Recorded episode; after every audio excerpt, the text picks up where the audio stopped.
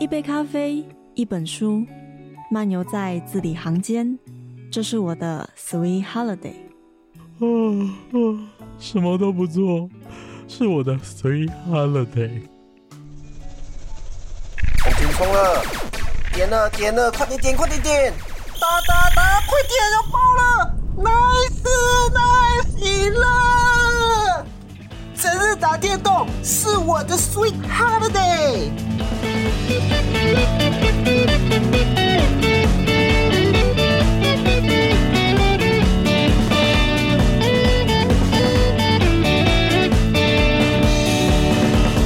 欢迎回到 FM 八八点三四大之声与 FM 八零三点七教广华联分台。大家好，这里是白白中的 Sweet Holiday，我是轩轩。为什么轩轩今天听起来声音这么的开心？就是好久不见的大太阳出来啦！哈哈哈哈哈！我不知道以前听过我们节目的听众朋友应该会知道，就是四季里面，轩轩选的就是夏天。晒着太阳，然后把自己变得非常的漂亮，还可以去玩水。再怎么高温，其实萱萱都不太怕，就是穿少一点嘛。但是越冷的天气，萱萱越讨厌日夜温差啊，该穿什么衣服啊？然后穿上了很厚的羽绒衣的时候，你的动作就变得非常的卡，你不知道该怎么办。但是哦，这几天的这个太阳好舒服哦，不知道听众朋友是不是跟我一样的感受呢？这样可能有点太煽情、太肉麻了。不过我必须要讲，真的好棒，好棒！我每天早上都在苦恼的是，今天该穿什么出门。我在凌晨 四点半的时候，我要穿羽绒衣；到了中午的时候，我会被热死，我快气死我了，气死了！日夜温差真的很烦。总之，提醒各位听众朋友们。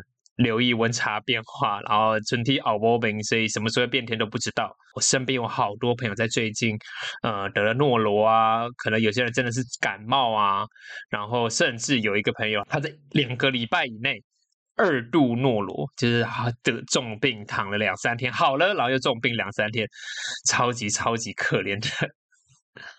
好了，先讲一下到底最近全天都在做什么。大家过去有在听节目的就会知道，玄谦工作三年以来没有尾牙，没有春酒，但是今年玄谦有春酒吃了，而且是那种大十人圆桌。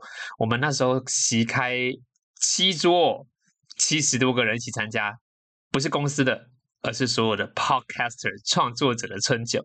当然，这不是说全台湾的创作者，而是部分有缘一起参加的，或是有在同一个社群里面的，才互相邀请。在那个社群里面，真的是很开心，大家可以认识彼此。这样讲可能觉得很八股，或者是很老套，但是事实上真的是如此。就是认识到你不认识的创作者，然后可以借由大家彼此光是自我介绍而已，你就知道说哦，他的节目是什么。然后他简单介绍他的节目的时候，就说哦，好像蛮有意思的。然后当你在点开他的呃频道的时候，才看到说哦。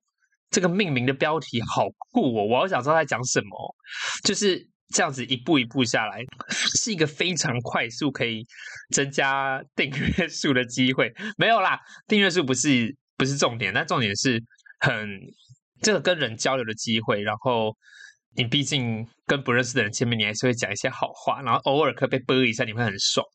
那在这边跟大家分享一件趣事，就是在春酒的时候呢，大家就是总是有大家站起来，哎，互相见一下面嘛，因为毕竟大家平常都是靠声音在见面的。那现在终于可以看到人了，哎呦，大家看到玄谦就说：“哎你好像一个人，你长得跟创作其他创作者很像。”所以如果有听众朋友你们也好奇玄谦长什么样子的话，请大家脑子回想一下 YouTuber 牛排。在场七十多个人，可能有获得三分之二以上的认同，甚至四分之三了。那玄谦以前在公司有听过同事这样子称赞，这算称赞吧？我觉得牛排是个很棒的创作者啊，这样称赞玄谦，说长得像牛排。那这一次第一次获得广泛的认同，就觉得说哇，真的假的？现在就算是一个小外号了吧？原本在。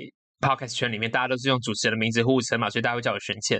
可是，哎，大家 突然叫我牛排了，就给大家一个很明确的 sign，到底长什么样子啊？或者是，嗯，可以可以很快的跟大家打成一片。真的觉得，我我从小到大很少有被取绰号的机会。那有被取绰号的经验，可能就是比较负面的霸凌那个时候。那到了大学，开始有人愿意叫我彩彩，然后进了公司，有公司里的绰号。其实真的我的绰号很少很少，大家大部分都是用我的名字来称呼。然后现在有一个很特别的，哎，叫我牛排，我不反对，我也我也蛮喜欢的，因为我觉得牛排真的很棒，然后长得也不难也不差嘛，对不对？好啦，那最后今天准在进我们第一个单元之前。最后一个跟大家讲的就是，全谦在上个礼拜的时候呢，去看了一出音乐剧。这出音乐剧的名字叫做《四月望雨》。听到这个名词，大家就一定知道他在讲谁的故事。没有错，就是台湾非常厉害的作曲家邓雨贤的故事。简单来讲啦，他就是邓雨贤的自传。但因为你看过各种版本的邓雨贤的传记，有可能是电视剧，有可能是电影，所以当你在看音乐剧的时候，你脑中可以浮现其他人的呈现的版本，然后去把它互相的做比较。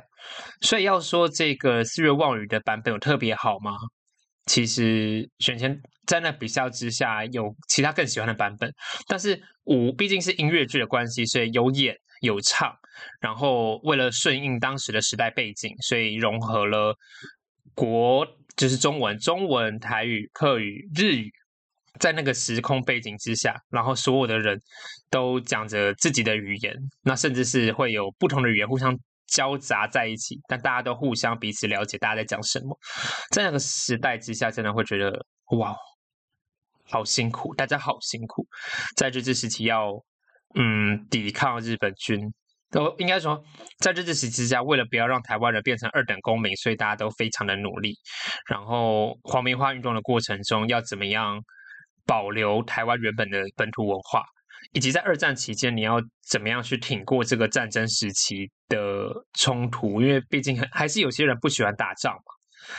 那《四月望雨》所代表的就是邓雨前非常著名的四首歌：《四季红》、《月夜愁》、《望春风》、《五月花》。